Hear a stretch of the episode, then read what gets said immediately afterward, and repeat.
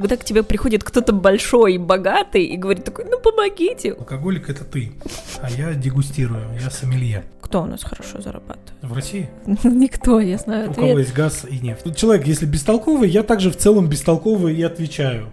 Думаю, Вообще. когда же человек хоть чуть-чуть прозреет? Театр абсурда просто, обожаю.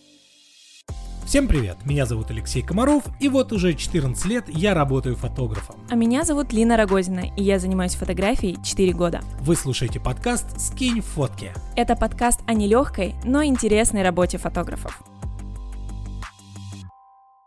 20 выпуск подкаста, можно сказать, юбилейный. Лина, привет. И Здравствуйте. Всем, всем приветики. Здрасте, здрасте. Ну, что у тебя за неделю произошло? Я только нового, хотела у тебя это спросить. Ну, у меня э, несколько интересных э, историй, которые я хочу рассказать. Первое- Оставим их на попозже, с- начнем с моих скучных и закончим твоими интересными, да? Ну, давай. Да. У тебя есть скучная история? У меня за эту неделю не произошло ничего. Нет, я все еще читаю Анну Каренину. Я провела несколько съемочек. А, Судя по закладке, ты не сильно сдвинулась с места. Классика читается медленно. Когда мы с тобой последний раз виделись, я была на 50-й странице. Сейчас, Сейчас я 51 на 170-й. Ого. Все нормально. Я в хорошем темпе для этой книги иду. Ну, у тебя съемки какие-то были вроде. А, да, у меня были Коммерческие, коммерческие и творческие. творческие съемки. Да, я больше стала снимать э, вот этого вот такого откровенного всякого. Вот, организовала на этой неделе несколько таких симпатичных съемок для портфолио. Не могу сказать, что это прям будет что-то очень сильное, но мне уже прям тяжело в нашем городе придумывать что-то сложное. Я вот ровно то же самое рассказывал на днях ученикам, А, что просто у меня настолько вот я не понимаю, где снимать, особенно когда дело касается улиц. Если в студии, окей, там можно на однотонном фоне что-то даже придумать интересное, а вот если где-то локации уличные, я просто в замешательстве. У меня нет совершенно идей на наш город больше. Они закончились. У меня в большинстве случаев съемка организовывается, отталкиваясь от локации. То есть я нахожу сначала локацию, а потом я начинаю туда подбирать модель, образ и все-все-все. А сейчас я Что-то просто... и, и интерьеров никаких новых не открывается. Да, кафешек. и вот кафешки, которые открываются, я не помню, как называется этот стиль. Ну, в общем, он такой технологично-минималистичный. Там есть металл, там есть какие-то асимметричные формы, и все белое и с приглушенным светом, с таким больничным, с которым работать Но они все равно невозможно. какие-то, мне кажется, полулофтовые сейчас. все. Да, да, и в этом смысле тоже. И это тоже не, не, не моя тема, и мне не, это не интересно. Ничего, сейчас зима закончится, и надо куда-то ехать. Да, сто процентов. У меня есть планы, я вам о них чуть рассказывал. Это воркшоп свадебный на винодельне. Я поеду. Вот. И я, наверное, сначала туда съезжу, просто развеять обстановку, да, Мгм. и потом сделаем воркшоп. Но мне, кстати, на днях описали, спрашивали, будет ли воркшоп в Сочи в этом году. Ну, значит, надо ехать. Вот. Это надо сделать традицией. По-моему, это клево. Но у нас очень атмосферно поездка там. в Сочи. Да. Ну, это клево. Каждая поездка у нас получается очень здоровская. Ну, по атмосфере Я точно. вообще не против. Ну, надо А ехать. тем более в этом году я в Сочи буду часто ездить. Вот, ты можешь Так уже... что кто живет в Сочи и рядышком, ждите в гости, будем ездить к вам. Построй себе там бунгало, чтобы было где останавливаться. Ладно, расскажу, в общем, первую историю, которая произошла. А, В прошлом выпуске я рассказал, да, что мы переехали, у Мгм. нас новое помещение фотошколы, и оно работает как и студия, то есть э, мы его сдаем. И я смотрю на аккаунт э, фотостудии, подписывается журнал. Наш воронежский, э, самый известный. Мгм.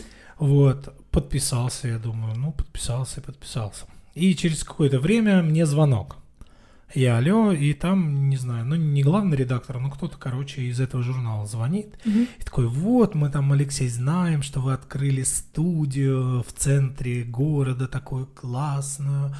А давайте мы будем э, к вам э, приходить, э, снимать там свои проекты, а вас за это там, ну, что-нибудь типа попиарим. Мгм. Я говорю, ну, во-первых, а, мне не как бы не интересно пиар этой студии, потому что все-таки это не отдельный мой бизнес, который вот как типа фотостудия, чтобы я ее рекламировал. Это студия при школе, и если у нее есть там своими силами идет как какие-то клиенты фотографировать, хорошо. Если не будет, она, э, ну как бы мне все равно ничего от этого не будет, потому mm-hmm. что у меня здесь занятия идут.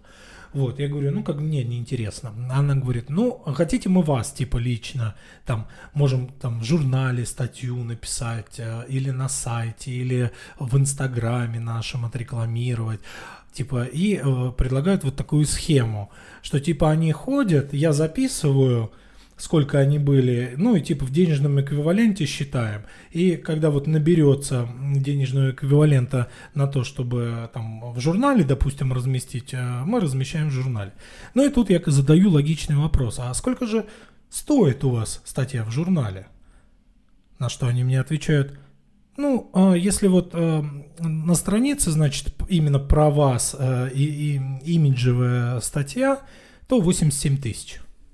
Что, извините? Если редакционная них... статья, типа вы как автор пишете какую-то полезную статью для людей, то 40 тысяч. Ты реально веришь, что у них что-то там может внутри столько стоить? Да, э, я тебе серьезно говорю, да, такие цены в журналах. Поэтому я с журналами не работаю. А я как бы давно работал с журналами, и я эту всю кухню знаю.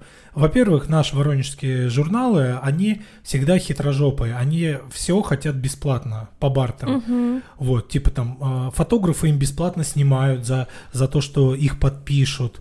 Э, и я говорю, э, им же говорю, я работал с журналами, я знаю, что все вот эти ваши статьи, подписи, это нахрен вообще никому не надо. Угу. Никто это не читает. Этот журнал распространяется бесплатно, лежит в кафешках, в салонах красоты, еще там в каких-то местах, и люди его берут э, полистать, пока либо ждут официанта, либо ждут своей очереди к мастеру какому-то. Вот. И делается это вот так, просто пролистывается, и никто их не читает. Даже если читают, ну, короче, э, там, во-первых, не моя аудитория никакая, и э, толку нет. Поэтому я сказал, что нет, я могу с вами... Но чтобы вы понимали, аренда студии стоит 600 рублей. Угу. То есть э, разделите на 8-7 тысяч, и э, сколько лет они должны у меня бесплатно Должны находиться. сюда переехать. Вот, должны переехать. Да. Слушай. Ну, я, я думал сказать, э, ну, давайте, окей, э, у меня аренда стоит 15 тысяч э, час, приходите, пожалуйста, мы быстренько наберем на статью в журнале. В общем, друзья, а, это, конечно, мой опыт. Э, возможно, я говорю про регионы. Если бы мне журнал ВОК предложил, возможно, я бы, конечно, другого мнения был, и с ним бы я как-то подумал бы, какие точки соприкосновения найти. Но с региональными журналами я поработал, наелся вот этих их бесплатных съемок, а, зная при этом, сколько у них стоит разворот в этом журнале – поэтому нет, и вам не советую. Но там, конечно, если у кого-то типа эго есть внутреннее, что вот мою фотку напечатали в журнале и подписали, это так круто. Ну, наверное, когда мне было 20 лет, и я работал в Nightpatty, я собирал страницы а, журналов, где были мои работы собраны. Вот. А сейчас в 30 лет мне это вообще совершенно не нужно. Слушай, а вот ты замечал, мне кажется, это вообще тенденция крупных всяких эм, проектов, брендов, когда они хотят какой-то про- проект э, отфотографировать, они просят по бартеру.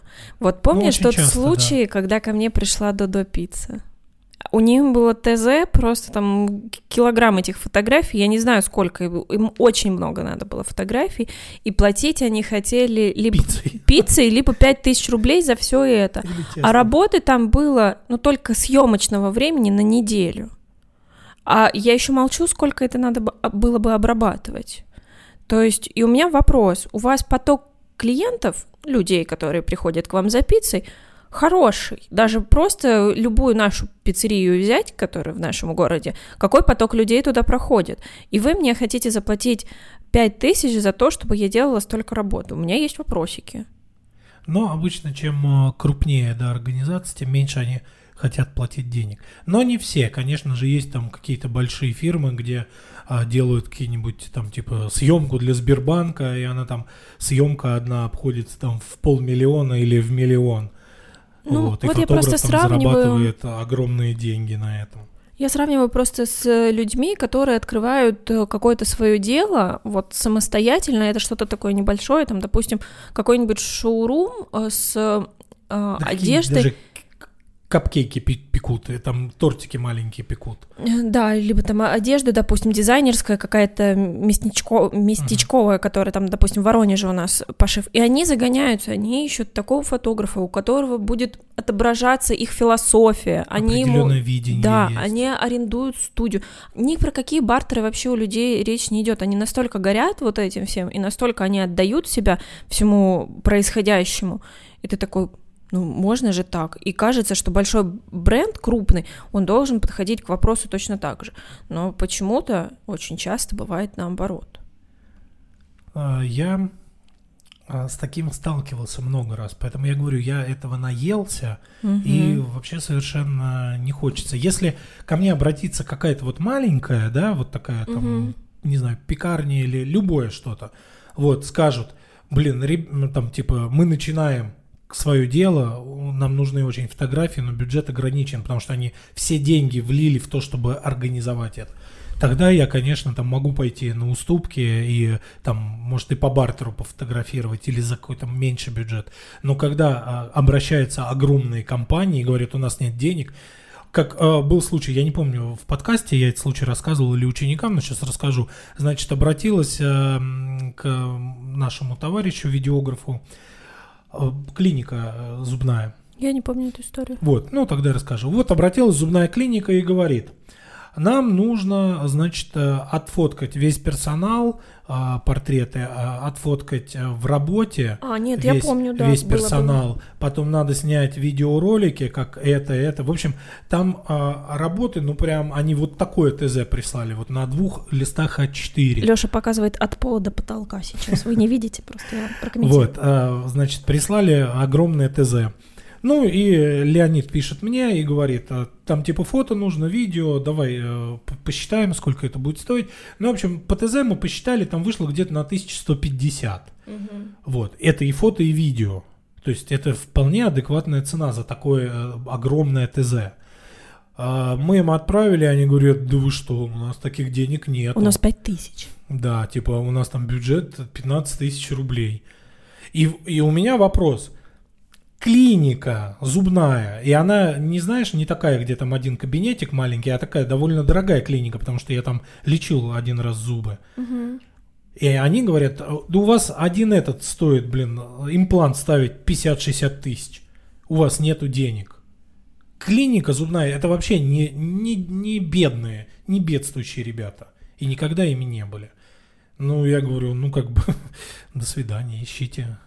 Короче, тут все дело в отношении. Когда к тебе приходит кто-то маленький, но он горит, и ты хочешь идти ему навстречу.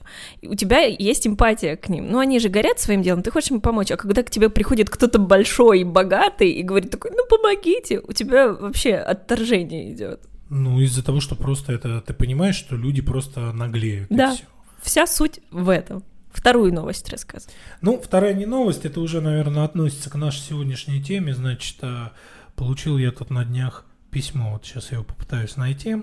Письмо в редакцию. А, письмо в редакцию, да. Значит, это мне написали, ну просто я сижу в Инстаграме, приходит а, заявка в Директ. Я открываю Директ, открываю э, письмо, а там а, написано цена и вопрос. Мгм. То есть, типа, ни здрасте, ни до свидания. Обожаю. Просто написано цена. Я в ответ пишу просто вопрос, типа, Мгм. что? Я не понимаю, что, что цена. Мгм. Дальше следующее. Вы же фотограф? Вопрос. Я пишу да. Сколько берете? Беру чего? Я пишу за что? Ну, за фото. Я говорю, а за какое фото? Мгм. Какая съемка нужна? А какие есть? Театр абсурда просто, обожаю. А, короче, все это длилось, но а, а, человек, если бестолковый, я также в целом бестолковый и отвечаю. Думаю, Вообще. когда же человек хоть чуть-чуть прозреет и сформулирует текст. А, в итоге девушка, я из нее выжил, ей нужен бизнес-портрет. Я говорю, То есть, ну, а как ты должен был я догадаться? говорю, ну слушай, не, я говорю, ну слушай, наверное, бизнес это вообще не ее, если она просто даже не умеет сформулировать свою мысль и общаться с клиентом. Просто. Не написать «Здравствуйте, э, меня интересует бизнес-портрет, сколько стоят ваши услуги?» да? Это вот адекватный текст. Цена. Слушай, а мы так запариваемся, как составить текст? Там Ага. надо обязательно употребить имя, чтобы расположить к себе человека. Цена! А, э, логично, если бы на цена, я ей ответил «Что надо?» Ну, Короче, я ей написал э, 10 тысяч. И она спрашивает, а это за сколько? И, Ну, я ей объяснил, типа, сколько это там по времени, сколько фоток на выходе, типа, полтора часа по времени, 50 фото. А она пишет, 50 фото только? Я говорю, что значит только? Она говорит, не больше? Я говорю, нет. А почему такая сумма? Я говорю, в смысле, какая такая? 10 тысяч. Я говорю, а какая должна быть? Она, я думала, дешевле. Ну, и я вот очень прям пытался ей вежливо отвечать как-то, но хотелось очень съязвить мгм. и, и- и э, сказать, вот помнишь ту фразу, которую ты постоянно говоришь? Это недорого, это вы не можете просто себе Да. этого позволить. Вот. Ну, я написал, каждый выбирает услуги по своим финансовым возможностям. Она написала ясно. Но вот э, меня очень всегда радуют такие люди, ну, в кавычках, да, веселят. Просто ты не можешь четко сформулировать свою мысль, ты э, не можешь написать «здравствуйте» там и все такое. Ну, У меня вообще, ну, э, ин- интернет немножко стер вот эти границы тактичности. Меня не очень устраивает даже, когда мне пишут те же фотографы, э, спрашивая, где что-то снято или где что-то взято, и не здороваются. В чем сложность? Мы с вами, может быть, последний раз переписывались месяц назад или не переписывались никогда в жизни. Поздороваться, от вас ничего не отвалится, а, у вас это не займет много времени, но это такой маленький, но приятный жест вежливости. Он даже не приятный, он естественный. И поэтому не забывайте здороваться, это не лишнее. Даже вот на YouTube у меня в комментариях ты бы видела, как люди пишут. Ну, кто-то пишет хорошо, типа, здравствуйте, подскажите, там вот что-то не получается. Мгм. А кто-то такими фразами пишет, я вот как будто прям, ты обязан. прям сдерживаюсь, чтобы не матом не ответить. Мгм. Думаешь, господи, ты вообще у тебя есть воспитание? Ну, или тоже, когда люди там а, понебратское такое, знаешь, отношение с людьми, которых ты вообще даже не видел в свои глаза ни разу. Мгм. Типа там, о, привет, здоров, Я кто понимаю. ты. Вот, ну, сегодня на самом деле мы хотели поговорить про клиентов. Да. Вот, Лина в прошлый раз предложила эту тему. Нет, не я. Это была Ксюша, директор сочинской фотошколы. Она нас натолкнула на это, когда я выложила в Инстаграм форму для опросов. И она Мгм. задала вопрос про клиентов. И ты сказал, мы возьмем эту тему для отдельного подкаста. Ну вот, и в итоге взяли сегодня эту тему. С чего начать? С чего начать? Наверное, надо с чего-то простого, откуда клиенты берутся, немножко вспомнить и по- поразмышлять. И, наверное, еще из этого вытекает сразу же, почему клиенты приходят не такие, каких ты хотел бы видеть, и не с теми деньгами, которые ты хотел бы получать. Ну, мне кажется, для начала э, стоит э, любому начинающему фотографу обзавестись портфолио. Мгм. И э, у вас должно быть понимание, что ваше портфолио, оно регламентирует э, тех людей, которые к вам придут. То есть каждый, по моему мнению, может это не так работает, и кто-то со мной не согласится, но по моему мнению, все-таки люди смотрят на твои фотографии, пытаются себя представить на место тех людей, которые у тебя в фотографии. Если у них это получается, то они к тебе придут. Мгм. Если у них этого не получится, то есть они не видят себя в ваших работах, они не станут вашими клиентами. Понятное дело, это не происходит вот так, типа вы выложили там какие-то фотки и сразу к вам понабежали там такие же классные клиенты. Нет, это вырабатывается годами постепенно. Но если вы выкладываете все подряд, к вам всегда будут идти вот клиенты такие же, все, все подряд. Мгм. Когда я вела занятия по э, сотрудничеству с моделями и по социальным сетям, я прям приклеп- прикрепляла примеры разных профилей. Мгм. И я задавала вопрос, как вы думаете, кто клиент у вот этого фотографа, а кто клиент у вот этого фотографа? И были примеры. Э, где фотограф, ну прям очевидный фотограф снимает семьи и детей. Кто клиенты? Скорее всего, семьи, а, приводят деток фотографироваться и, скорее всего, беременные, ну потому что это приблизительно тоже. При том, что беременных нету там в портфолио. Мгм. Но люди просто выстроили такую аналогию. И я полностью с этим согласна. Если мы посмотрим истории, да, беременность человек снимает. Если мы посмотрим свадьбы, ну, такой профиль свадебный. Что может человек снимать? Скорее всего, свадьбы, скорее всего, венчания и, скорее всего, какие-нибудь светленькие портретики и, возможно, каким-то специалистам, типа флористам, свадебным всяким специалистам, ведущим, э, делает какие-то портреты. Да, все действительно так. И я показываю следующий профиль, где просто такая сборная солянка. Там и фуд-съемка, и репортажка, и свадьбы, и тут и селфи какие-то на телефон сделаны. Что человек снимает? Да снимает все. А хотите вы к нему пойти? Нет, не хотим. Почему? Потому что мы не можем понять, хороший он специалист или нет.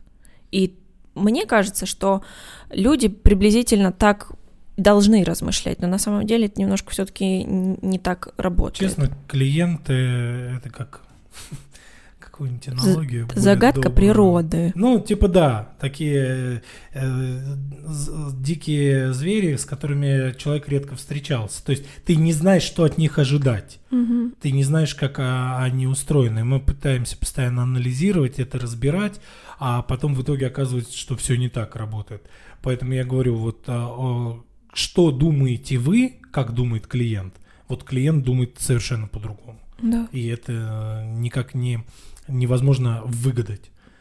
Но все равно какие-то, да, мы занимаемся какими-то вещами. Я, опять же, ну вот на основах у нас есть занятия с клиентами, я рассказываю, что э, любой человек, который идет фотографироваться, вот зачем он идет фотографироваться? Вот я, я спрашиваю у ребят, зачем человек идет фотографироваться? Какая у него потребность? Покрасоваться перед подружками. Да, а, вот сама, а, само понятие, как фотография на память, она фактически умерла. Остался только свадебный жанр. Вот Мгм. это, который, вот как, знаешь, раньше а, в мое, в мое детство э, ходили там два раза в год в фотоателье всей семьей и делали снимок на память. Вот у меня есть эти фотографии. Сейчас такого нету. Редко кто-то идет а, на семейную съемку, там типа вот, чтобы запечатлеть на память. Причем семейная съемка это в основном родители с маленькими детьми. Очень редко. Они есть такие съемки, но редко там, чтобы были, знаешь, бабушки, мамы, вот Мгм. прям вообще всей семьей там в 10 человек. Такое бывает, но редко. То есть есть люди, которые это все-таки делают. Но большинство, а, если мы говорим просто о портретной съемке, не о семейной, вот зачем человеку портретная съемка? Точно не на память. Мы отсекаем. Ты правильно сказал, чтобы покрасоваться. Вот девушка, да, возьмем, к примеру, девушку. Зачем девушка идет на съемку? А, чтобы подружки, сучки позавидовали. Какая я классненькая. Какие у меня бывший. классные фотки. А? Или бывший. А бывший, чтобы, да, сказал, а, какой я был дурак, упустил такую красавицу. Да, для бизнеса. А, Для бизнеса сейчас, да, это популярно, там, типа для контента. А чтобы мужика найти. Ну, наверное, не знаю. Ну, Я просто в таком ключе знаю. никогда не думала, но, Ну, наверное. Потому что у тебя нету потребности в Да. этом. А, Это называется боль клиента. То есть у каждого конкретного клиента, который приходит на фотосессию, есть своя для этого потребность. Мне нравится, что сейчас еще появилась такая тенденция. Она такая э, маленький-маленький процент людей, которые приходят на фотосессию как на терапию, знаешь, чтобы посмотреть вот, на тоже себя. верно есть такое. А для того, чтобы повысить свою самооценку, очень много приходит а, девушек после рождения детей. Мгм. Там, допустим, ну, условно, через год. И она хочет самой себе а, Почувствовать красивой доказать, себя. да, что она еще в форме, что она а, там не запустила себя после родов. Вот. Мгм. И у меня есть такие клиентки. Есть еще, когда эм, ты хочешь прикоснуться к творчеству какого-то определенного человека, когда ты просто следишь за кем-то, и тебе нравится, как кто-то делает картинки, это такой вообще редкий случай, когда фотограф обладает каким-то уникальным стилем, и ты к нему хочешь просто потому, что он популярный, и потому что вот... а, Но это, наверное, знаешь, уже те люди, которые много перефотографировались. Да не обязательно, они могут просто много следить за кем. Ну, Может, они ни у возможно, кого да. и не фотографировались, они просто за разными фотографами следят. И вот кто-то для них выделяется, как раньше, к примеру, я думаю, многие знают Марата Сафина. Много кто хотел к нему попасть, потому что это была очень популярная личность. Мгм. И вот только за этим много кто, скорее всего, к нему шел. Ну и давай вот вернемся к а, боли клиента, который сидит и у него болит что-то, ему нужны фотографии для чего-то, и он идет выбирать фотографа. И вот своим портфолио вы как раз регламентируете, какую Сложное слово. боль... Подбери другое. Регламентируете? Да. Сложное слово? Сложное слово. Ты не понимаешь его Я значение? понимаю, просто Ну. оно слишком пафосно здесь. Регламентируете? Ну, я не знаю, ну замени, какой синоним. А, Я не знаю, какое слово подобрать. Короче, своим портфолио вы показываете клиенту, какую боль вы э, закрываете. Да нет, они так не думают, Лёша. Они, ну, А это и, это и не думание, это ну на это уровне подсознания. Да, да. Это на уровне подсознания. То есть, если клиент в ваших работах не увидит Себя? а, ту боль, которая у него есть, то, а, скорее всего, он к вам не обратится. Опять же, это, видите, это все догадки вот этих а, маркетинга и всего остального. Э, Самый, на самом деле, проверенный способ это спрашивать у клиентов. Вот пришел к вам кто-то, спросите, почему вы выбрали меня? Опять же, клиенту довольно сложно э, сказать. Потому что Потому это что- так глубоко да, в нем. это так глубоко, и он просто сам не, не сможет сформулировать, почему он выбрал тебя. Он скажет, ну, типа, понравились фотографии. Тут можно, вот как ты сказала, сеанс у психотерапевта, только сесть э, и пытаться докопаться до истины. И так, если вы проделаете с одним, с двумя, с тремя, с десятью клиентами, вы, возможно, начнете понимать, в чем ваша сильная сторона, почему люди идут именно к вам а не, не просто выбор. Иногда, глядите, если это уже мы перешли к, к другому понятию, как УТП, уникальное торговое предложение. Вот, то есть, чем вы уникальны, почему клиент должен идти именно к вам? Мгм. Сейчас, если мы посмотрим портфолио разных фотографов, ну, в основном все довольно похоже. Ну да. Потому что люди друг у друга снимают одни и те же образы, друг Одни у и те друга же локации. Одни и те же локации, фотки, ну там чуть у одного обработка там в рыжих, у другого в темных, у третьего в светлых, не суть. По- а, есть прям вот пласт большой фотограф, который довольно похожи. То есть они ничем не выделяются, как условно Марат Сафин, да, у которого был ярко выраженный свой стиль, Мгм. который только потом уже за ним повторяли. Но все знали, что это от Марата Сафина. Да. Вот, все сейчас, если взять условно Воронеж, э, многие фотографы э, не имеют своего уникального стиля и в основном работают в одном пласте. Как тогда клиент будет выбирать между ними? По ценнику. Все верно, по цене. Кто дешевле предложит, того и возьмут. И это вот второе направление. То есть первое направление, как выбирает клиент, это боль, которая закрывается. Вторая – это цена.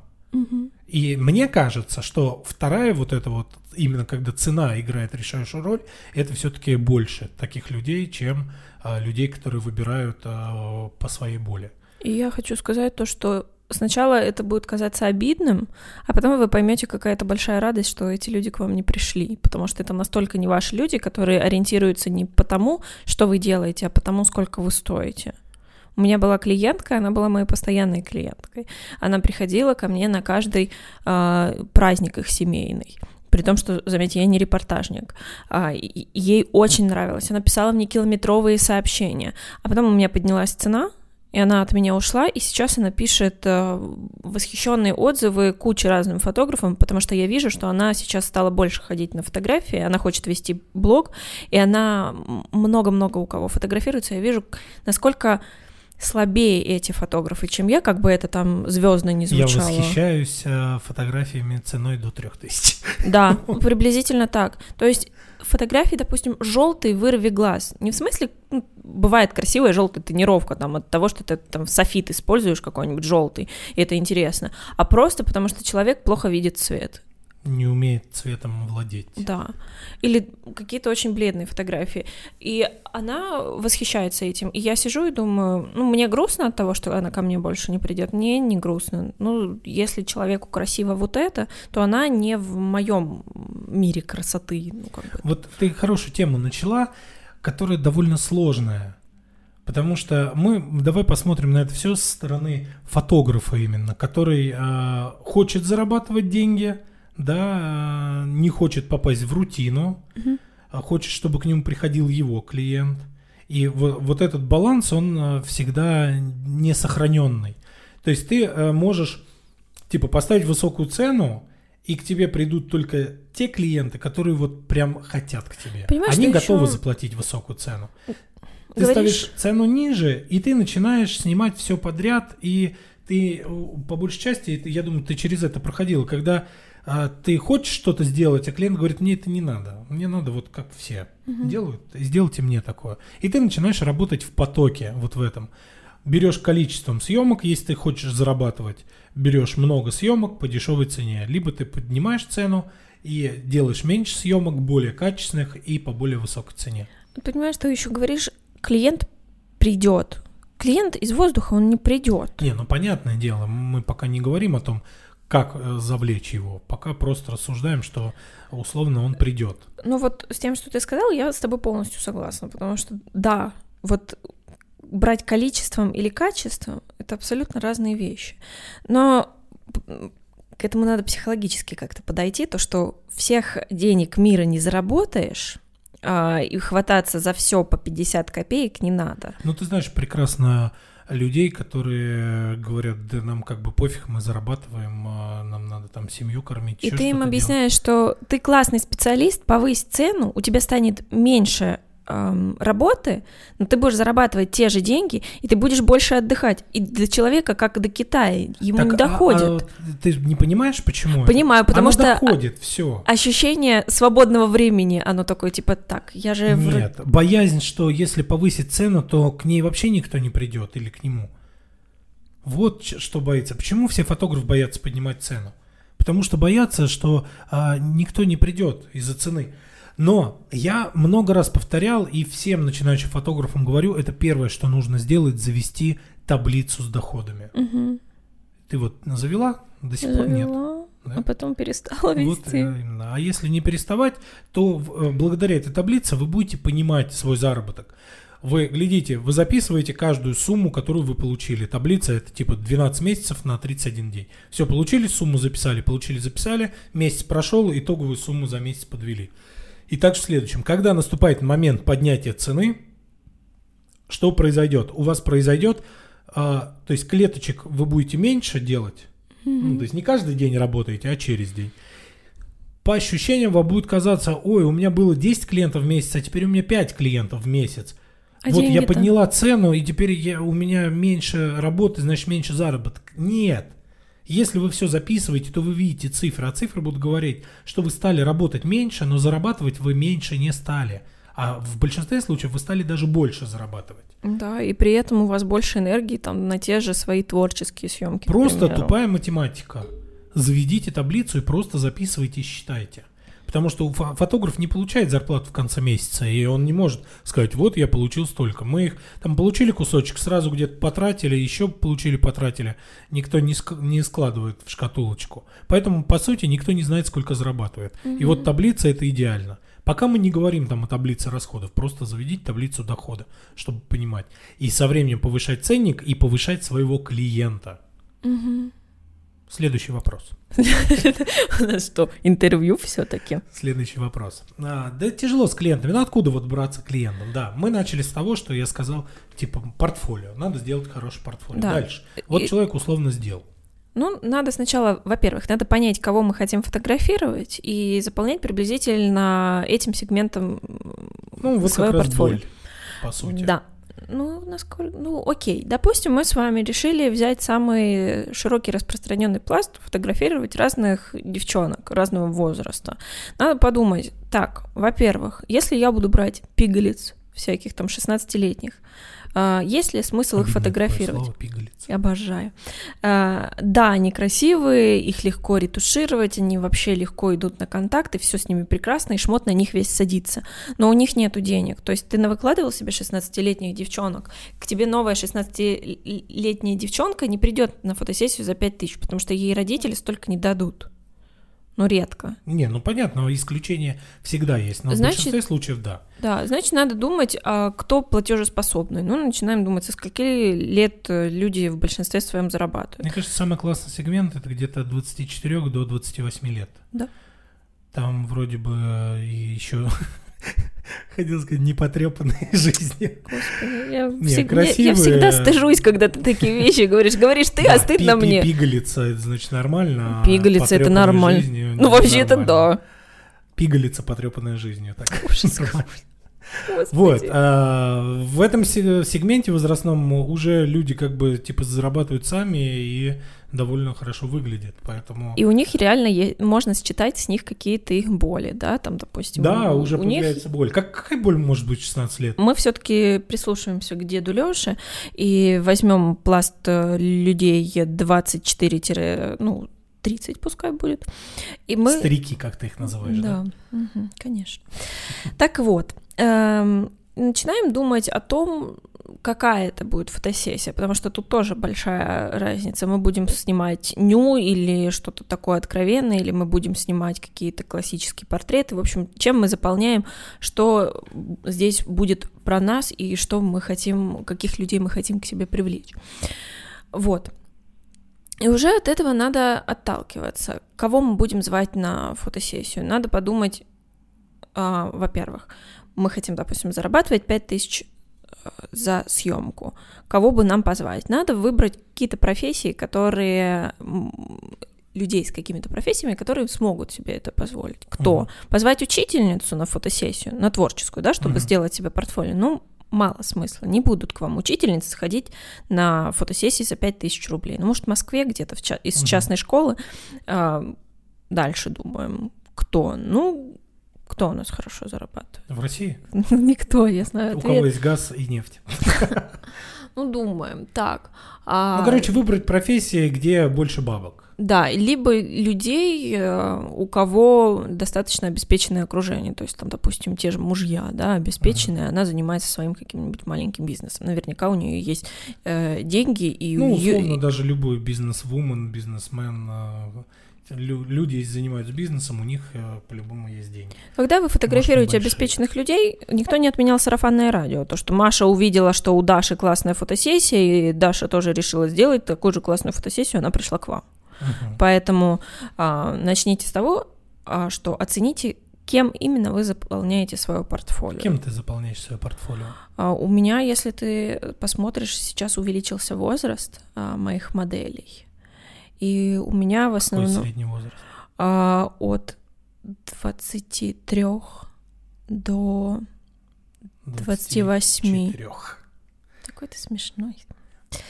Ну и кем они у тебя? А, В основном работают? у меня вообще творческие люди. У меня То есть не у самые... нету да, денег. вот, вот возраст-то я смогла повысить. Раньше у меня была проблема то, что у меня очень молодые модели. Сейчас у меня хороший возраст, Мгм. но это не совсем... И это люди, которые нуждаются в фотографиях, потому что им нужны для портфолио. Ну, кстати сказать, творческие люди, допустим, у визажистов, с которыми я работала, которым я делала съемки, у них есть деньги, они осознанно как бы тратят их на то, чтобы создать свой контент и вообще без претензий. То есть и тут же еще специалист специалисту рознь. Как бы, Ну, а ты задумываешься вот э, менять? Типа, Конечно. То есть ты э, начала работу к этому? Да, но у меня вот это вот, э, как это, м, синдром самозванца, когда э, м, я очень сильно переживаю, когда зову людей, которые выше, старше, монарше меня, и я просто не понимаю, как с ними себя вести, как с ними работать. Ну, блин, тут сложно сказать.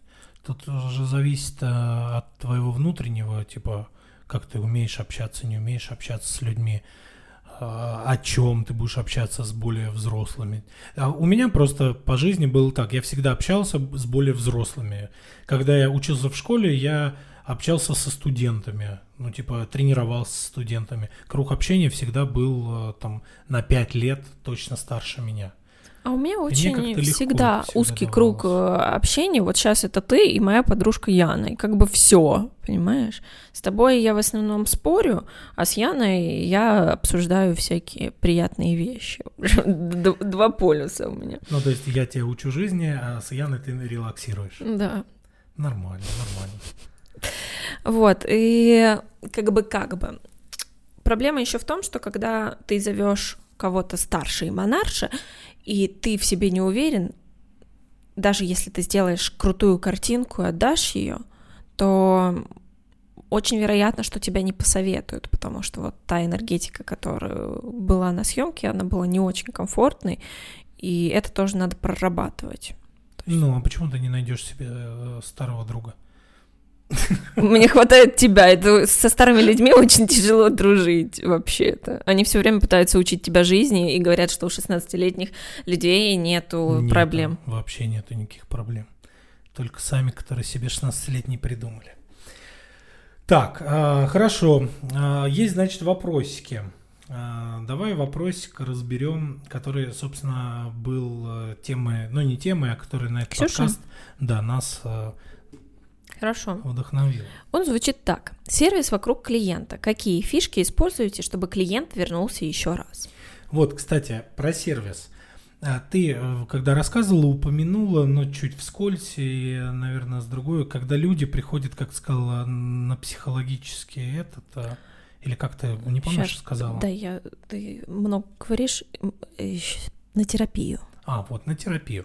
Глядите, один а, мой товарищ, фотограф, а, говорил интересную мысль. Для человека в основном, те, кто там первый раз приходит, или, ну, в основном первый раз, там второй раз, а, это все в новинку, особенно Мгм. если в студию приходит. На улице, ладно, там еще более-менее как-то Привычная среда. привычная среда. Когда приходит в студию, для них это очень все. И, значит, друг э, мой, он, значит, снимал э, вот таких вот э, богатых жен, нет, жен богатых мужиков, вот, там, типа, не знаю, там, олигархия местная. Э, Было тоже в небольшом городе. Вот. И они приходили на съемку вот почувствовать себя звездами какими-то. Потому что им предлагалось не просто они пришли, их пофоткали там на каком-то фоне, а это была целая процедура. То есть они приходили, садились в удобное кресло, им э, визажист там стилист по волосам делали прическу, они попи- попивали кофеек.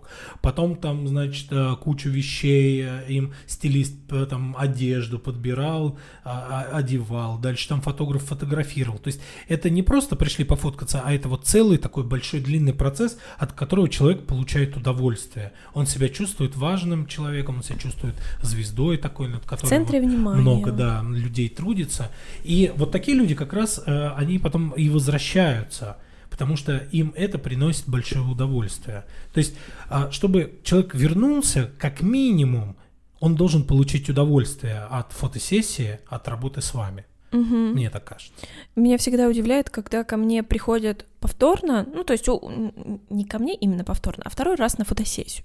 И люди удивляются от того, что процесс их второй съемки так сильно отличается от первой. И я начинаю расспрашивать, а чем отличается? Ты разговариваешь, ты подсказываешь, мы с тобой беседуем.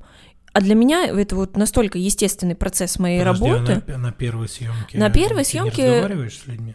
Да не ко мне на съемку А, второй раз вообще пришли. Во- вообще, это вторая их съемка в Не, жизни. ну так-то это вообще сравнение между двумя людьми, Да. как они по-разному работают. Это обязательно нужно сделать. Мгм. Только тогда вы поймете. И люди так удивлены, а я, в свою очередь, удивлена, что они приходили на съемку, и там человек молчал. Он просто технично выполнял свою работу нажимания на кнопку. Да. Но это так тоже работать нельзя.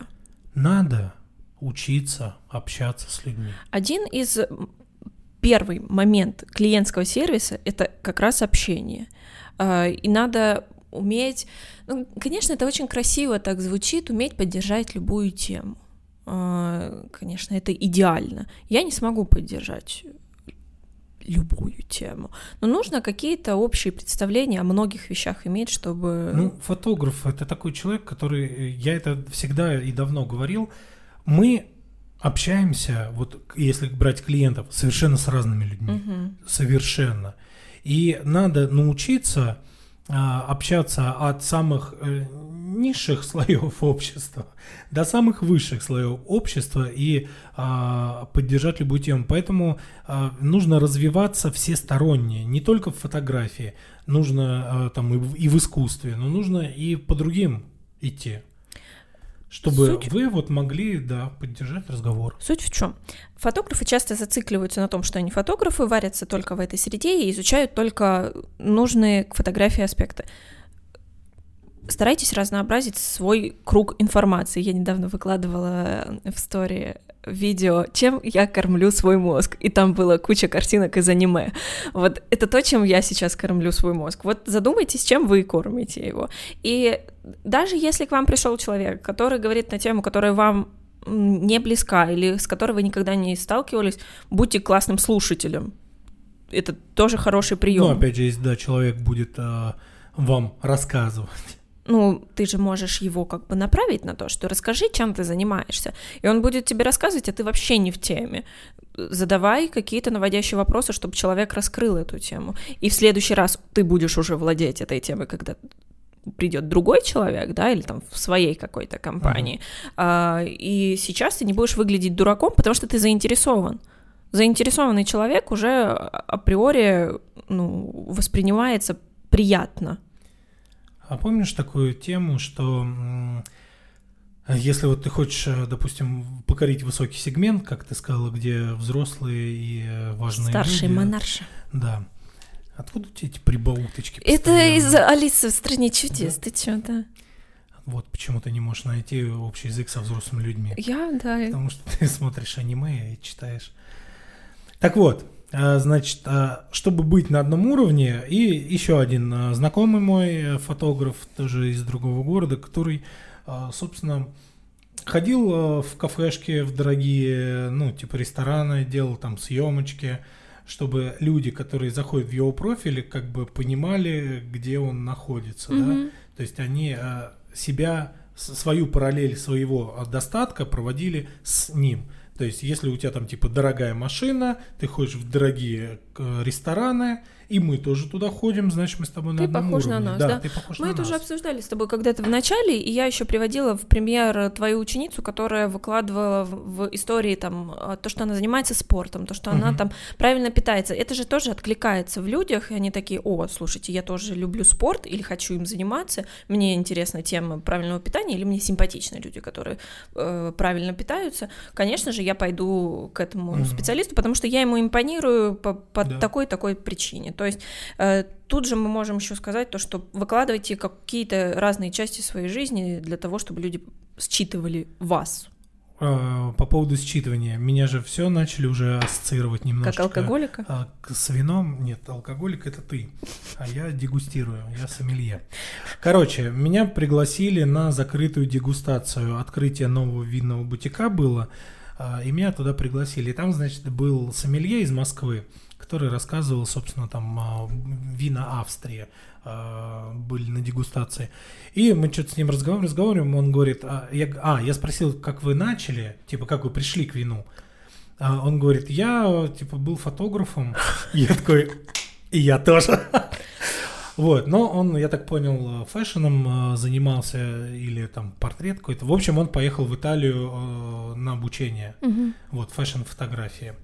И там, типа, вот он а, какой-то был выходной день, он пришел на какую-то там ярмарку выходного дня, где там обычно продают, типа, домашние какие-то продукты. И вот там мужчина, типа, вино. Он говорит, я на последние деньги. Там он рассказывал что-то о нем интересно на итальянском. Он говорит, я итальянский не знаю, но я очень э, с такими глазами, типа, кивал ему. Вот, и купил там вина, и, типа, от этого начался путь. И мы начали говорить то, что вот про искусство. И он говорит, ну, типа многие приходят к вину вот именно из творческих профессий, потому что вино это типа напиток, и вот в нем разбираться для очень интеллектуальных интеллектуальных. людей, да, и э, люди, которые разбираются в искусстве, они же тяготеют к тому, чтобы разбива- разбираться в вине, вот. Ну, я даже поддержу твою, твою вот эту мысль. Чтобы описать вино, они же там такими словами его описывают. Шелковистый, там вот этот вот бархатистый. Это на вот бутылках это, вот так это красиво. Если зайти на вино, как там люди типа нюхают а, вино и его ароматику. Дубы асфальт. Да, типа этого а, кожа, там а, мокрая резина, там какой-нибудь э, лесной гриб после дождя. Слушай, ну на это тоже нужна фантазия, чтобы так проассоциировать эти вкусы. И некоторые такие э, вот там запахи приводят, и я, я думаю, Откуда вы вообще знаете, как это пахнет?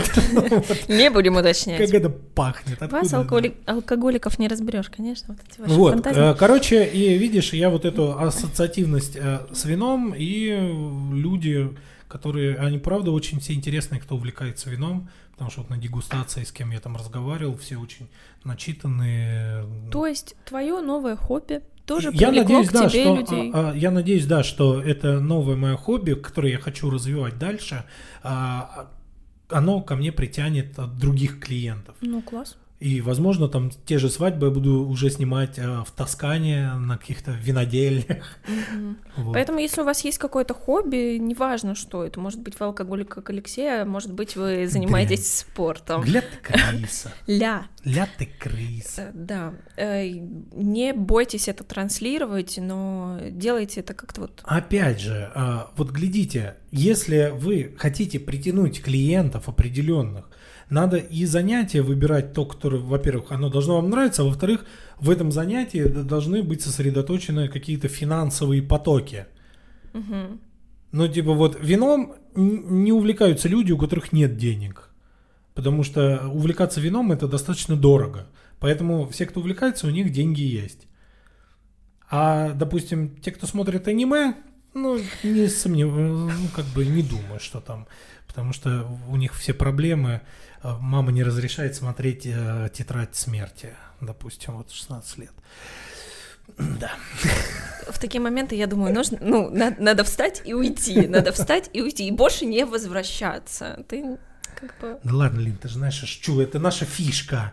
Людям нравится, когда мы с тобой ругаемся. Я пытаюсь прочертить грань, э, где мы шутим, а где мне надо уже обидеться, потому что иногда Иногда мне больно, если честно. Тебе что, мама не разрешает смотреть «Тетрадь смерти»? Моя мама, слава богу, не знает, что такое «Тетрадь смерти», потому и, что надеюсь, она... не слушает этот подкаст, да? На самом деле, иногда мы с мамой разговариваем, и она говорит, в детстве я запрещала тебе читать э, эту «Русалочку», потому что, типа, это отвратительная книга, ну, типа, девочка жертвует своей жизнью, чтобы там mm. голос отдает, чтобы там за каким-то мужиком столько страданий и все такое. А в классической «Русалочке» там же все плохо кончилось. Ну да.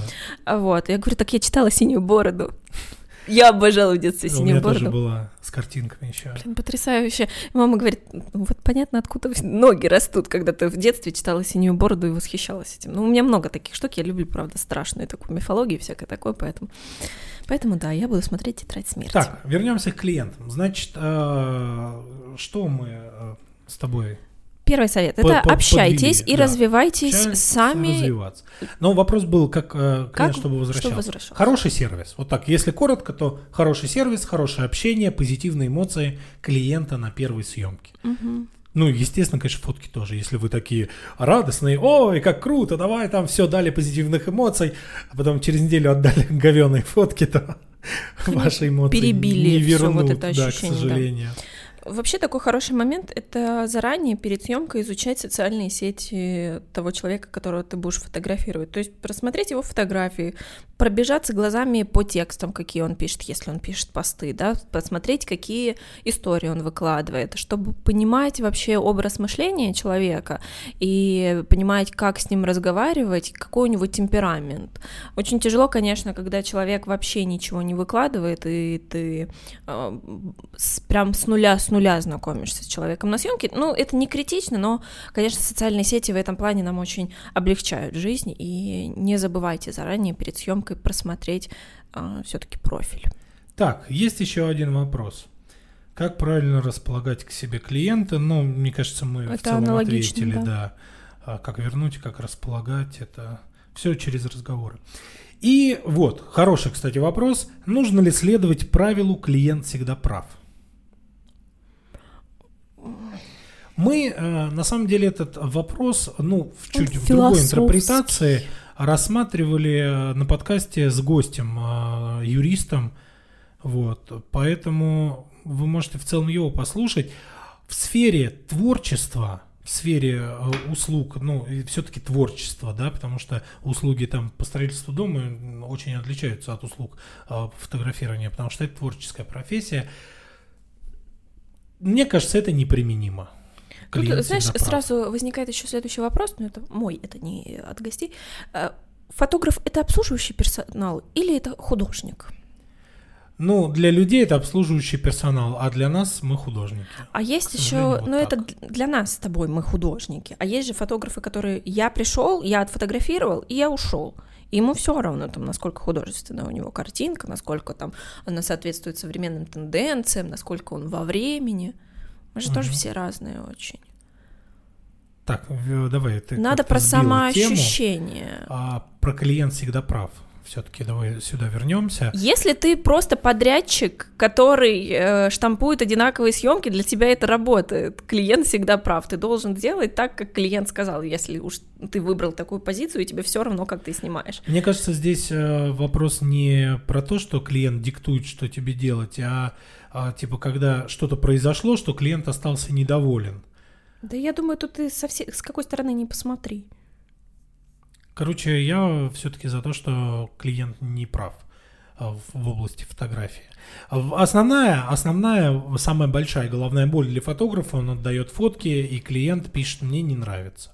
Это ни о чем не говорит. Это ни о чем не говорит, и э, даже если дело дойдет до суда, ни в коем случае не надо отдавать деньги, возвращать. Э, типа, если я написал «мне не нравится», я могу написать «а мне нравится». Ну, что? Это, блин, ну как, как сказать? Как, как сказать, э, сказать вот так вот. Э, ваше недовольно, ну, то, что вам не нравится, это ваша проблема. Как бы Слушайте, это не моя вот, проблема. вот пример. Uh, условно, я покупаю себе, можно я на, на книжка буду. Uh, я покупаю себе книжку «Война и мир». Всем понятно, что это такое. Такая, так, Толстой писатель не очень мне не нравится. Я не иду в книжный магазин доказывать то, что... Верните мне деньги, мне что-то не очень понравилось. Да, книжка, или ныне живущих, да, писателей, то есть современников нашим. Я не буду писать им и говорить, слушайте, верните мне деньги. А он с этой книжки 10 рублей заработал, если mm-hmm. честно. Я такая, так, мне не понравилось, я просто не буду брать больше у этого писателя книги, я больше не буду там обращаться к полке с похожей литературой. Э, и пойду искать другого. Ну, почему-то фотографам все пишут. Да, всегда. да. Ну, потому что мы очень, ну, типа, к нам легко достучаться, мы слишком... Неоправданные, я называю это, неоправданные претензии клиентов. Да. Ну, это же такая субъективщина, типа, нравится, очень. не нравится, да.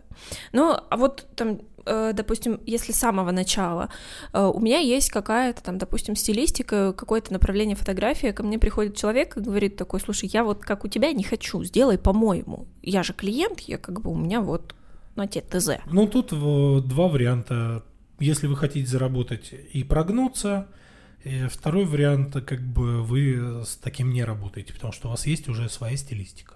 Короче, я тоже не поддерживаю точку вот это вот э, мнение клиент всегда прав, и мне кажется, вообще очень мало сфер, где клиент всегда прав, потому что есть одна сторона и вторая, ну, то есть исполнитель и заказчик, и тут должен быть диалог. Вообще это какой-то некорректный, наверное, и живший себя клиент всегда прав. Ну, это ну, опять же, такое? это придуманная народом штука.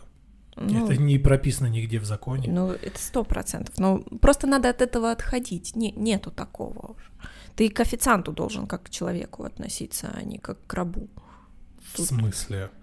Нет, я в смысле про то, что... А, ну, у кого-то есть такое. Конечно. Да. А вот это вот, когда а, мальчик ну, э, хотя да. подай водички. Ну, потому что в России считается официант неблаго... неблагодарная работа. В Европе официант это такая же работа, как любая другая. Рабо... И, та... и вы не найдете там ни одного студента. Официантами работают все люди в возрасте 50 лет, 60 лет. А у нас это просто студентов подработка быстренькая, там э, по вечерам или днем, когда есть время поработать. Поэтому это такое отношение.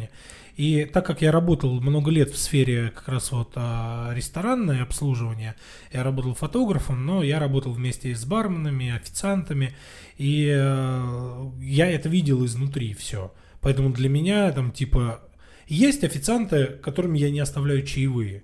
Это которые, знаешь, работают, а, видно, что им здесь очень неуютно, очень не нравится, и они вот с таким лицом к тебе подходят, вот так меню швырнули, там что-то когда официант приходит и с улыбкой там «Здравствуйте, вот вам в меню, там хотите что-нибудь подскажу», я ему всегда ставлю большой И чай. ты хочешь вернуться в это заведение. Это, опять же, клиентский сервис. Да, клиентский сервис. И у меня такое есть. Я э, люблю одни и те же заведения из-за сервиса, куда я прихожу, угу.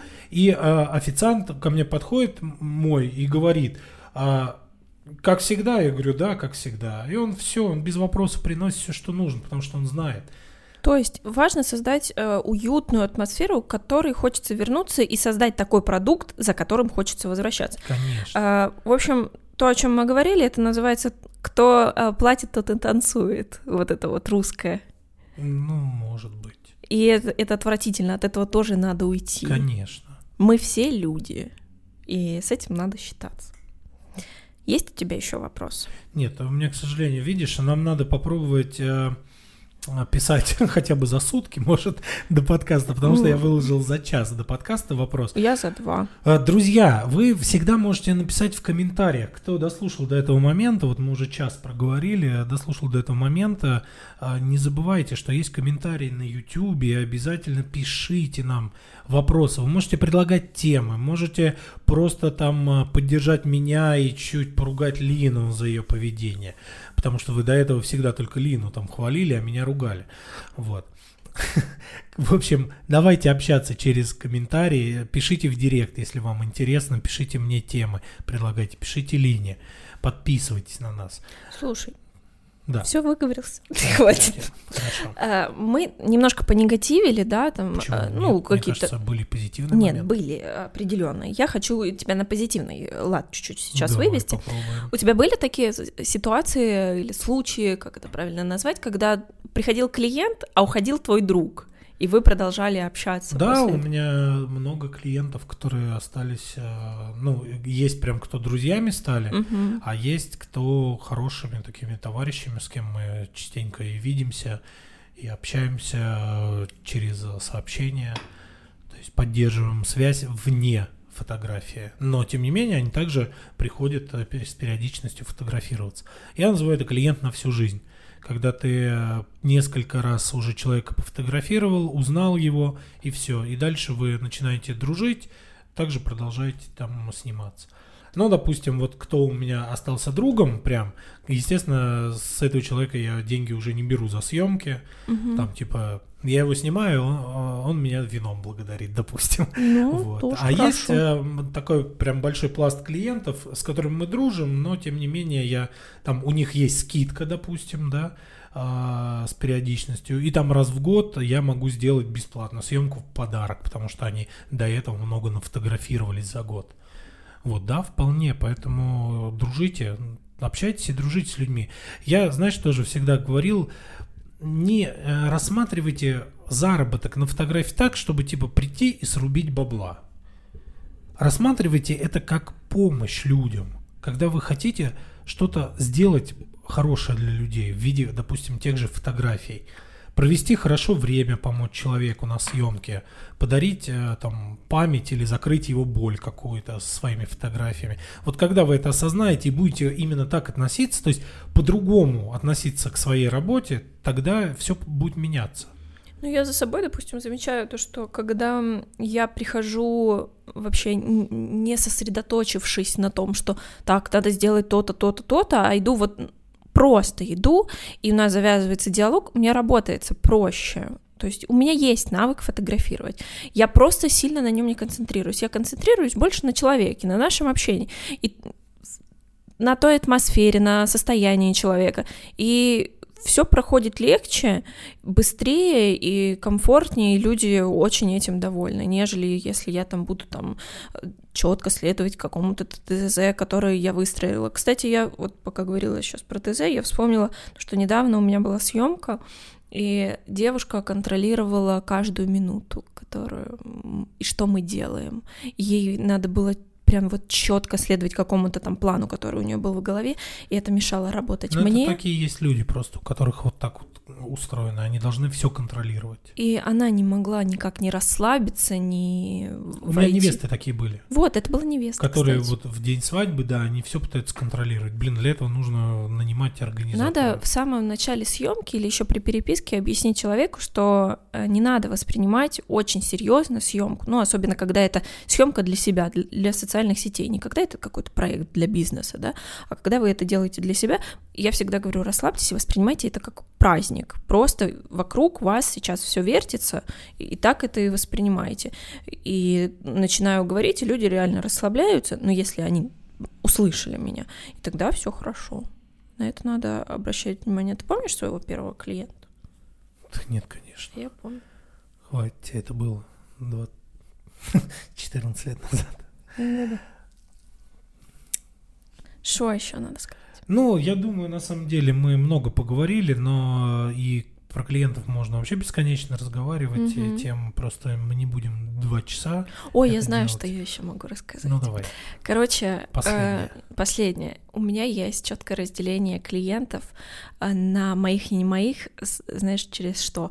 Люди, которые следили за мной, и которые, они понимают, какая я, как я себя веду, какие у меня фотографии, они приходят с запросами, то есть они накидывают уже мне картинки при нашей переписке, и я понимаю, что да, это про меня, мне интересно это снимать. И есть люди, которые пришли через поиск или по сертификатам. Это самые сложные для меня клиенты, потому что они вообще без понятия, что я такое, как я снимаю. Для них я вот реально обслуживающий персонал. И тоже это было где-то месяц назад съемка, когда девочка пришла по сертификату, и я пытаюсь с ней переписываться, давай обсудим. А, Она мне вроде говорит «да», а потом она пропадает. И за день до съемки я говорю, ну, может быть, хотя бы одежду обсудим. Она мне спрашивает, а что я могу предложить и что, как бы, какие у меня идеи. И я начинаю накидывать, она говорит, ну, я вообще-то уже собралась. И мне это все не подходит. И я здесь, у меня нету выхода, я не знаю, что мне здесь сделать, чтобы как-то это переиграть. Здесь я реально просто выполняю э, задачу отфотографировать и отпустить человека, потому что вот он только так меня воспринимает. Он сам всё. сопротивляется. Да, вот есть у- лично у Да. меня такое Да, я четкое таким разделение. сталкивался. Вот, я поделилась. Отлично. Ну, я думаю, сегодня, в отличие от предыдущего выпуска, было довольно информативно. Вообще, Люди, конечно. надеюсь, что-то для себя а, вычленят. Ужас. Вот такое слово. В общем, а, не забывайте подписываться на наш подкаст на той платформе, где вы слушаете. Обязательно нажмите на сердечко, а, напишите комментарий на YouTube. Давайте еще раз говорю, общаться. Нам нужно знать, что вы думаете. А, Истории ваши тоже хотим послушать.